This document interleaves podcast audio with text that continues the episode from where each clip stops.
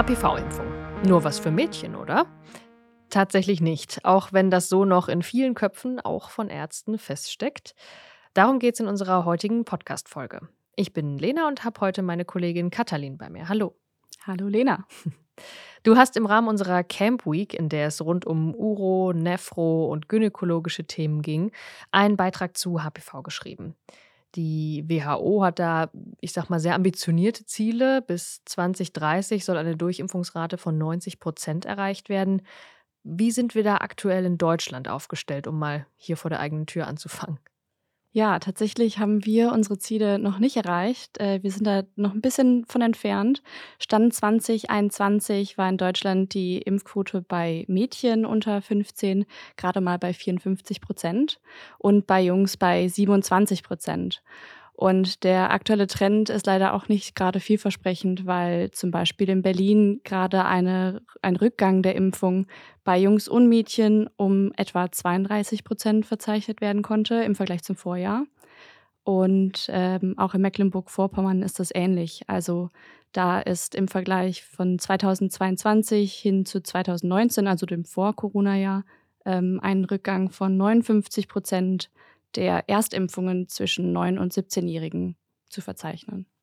Hat man sich das schon mal genauer angeguckt, woran das liegt? Also ist es vielleicht so eine allgemeine Impfmüdigkeit, die auch im Zuge von Corona kam? Das hast du ja jetzt auch angesprochen, diesen zeitlichen Kontext, oder kann man da noch gar nichts Genaues zu sagen? Mit Sicherheit ist da auch eine gewisse Impfmüdigkeit in den Köpfen vorhanden, aber auch immer noch leider ein gewisser Teil an Desinformation oder eben nicht ausreichende Information, dass halt eben viele denken, dass Jungs einfach nicht geimpft werden müssen, weil Gebärmutterhalskrebs eben ein Thema von Mädchen ist. So oder so sind wir auf jeden Fall von der Herdenimmunität damit noch weit entfernt. Und ähm, Stichwort Herdenimmunität, selbst wenn dieses ehrgeizige WHO-Ziel für 2030 erreicht werden würde, ist HPV damit dann ungefährlich? So leicht ist es leider nicht. Ähm, es gibt natürlich verschiedene Varianten vom HPV-Virus und da sind besonders die Varianten 16 und 18 eben die, die ähm, das Cervix-Karzinom auslösen können und dadurch eben auch ein hohes onkogenes Potenzial haben. Es gibt aber auch viele andere Varianten, die dann zu anderen Erkrankungen führen, wie zum Beispiel Genitalwarzen oder ähnlichem. Und eine Studie aus Finnland hat jetzt eben aktuell untersucht, wie sich unterschiedliche Impfstrategien ähm, auswirken auf Herdenimmunität und Co. Und dazu wurden eben Impfstrategien mit nur Mädchen, wo nur Mädchen geimpft werden, versus eben genderneutralen Impfstrategien untersucht und verglichen.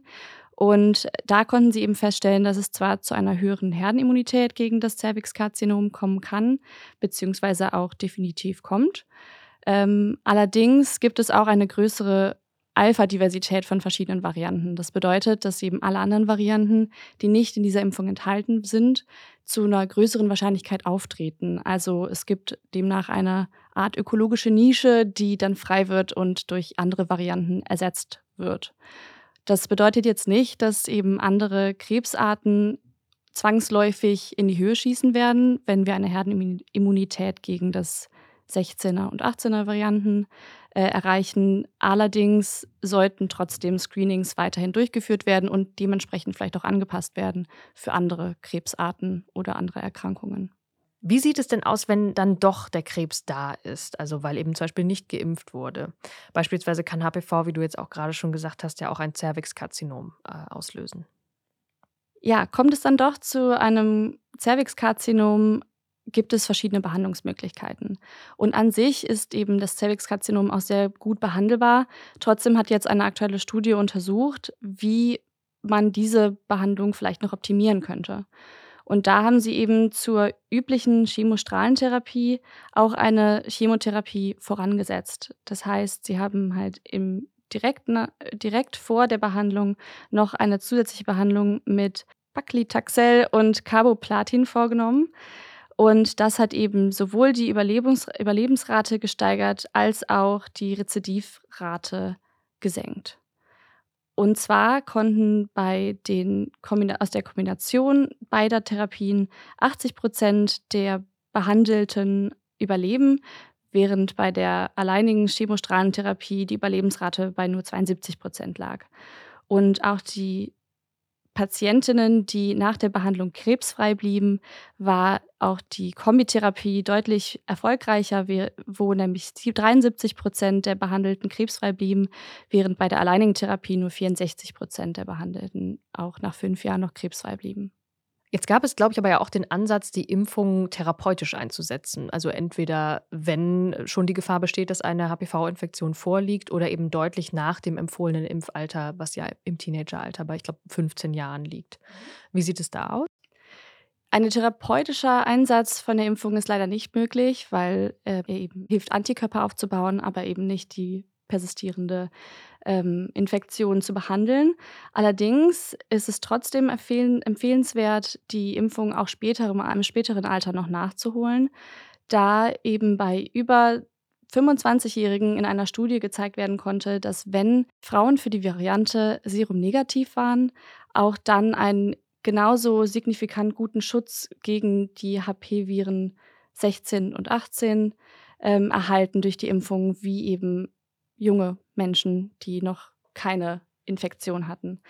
Außerdem ist es auch dann sinnvoll, eine Impfung oder auch dann ist es sinnvoll, sich impfen zu lassen, wenn bereits eine Infektion vorhanden war, die aber abgeheilt ist, weil es oft, wenn eine Virulenz nicht entsteht durch eine Infektion, ähm, es zu keiner Antikörperbildung kommt. Das heißt, dass bei einer erneuten Infektion der Körper eben nicht gegen das Virus ankommen kann. Wenn aber dann trotzdem geimpft wird, löst das eben eine Antikörperbildung aus und man ist vor einer neuen Infektion wieder geschützt. Also würde ich sagen, haben wir es hier mal wieder. Prävention ist äh, wie so oft die beste Medizin. Und äh, die HPV-Impfung ist genauso wichtig wie viele andere Schutzimpfungen, die wir eben haben, für Mädchen wie auch für Jungs. Danke dir, Katha, für deine Zeit. Danke auch.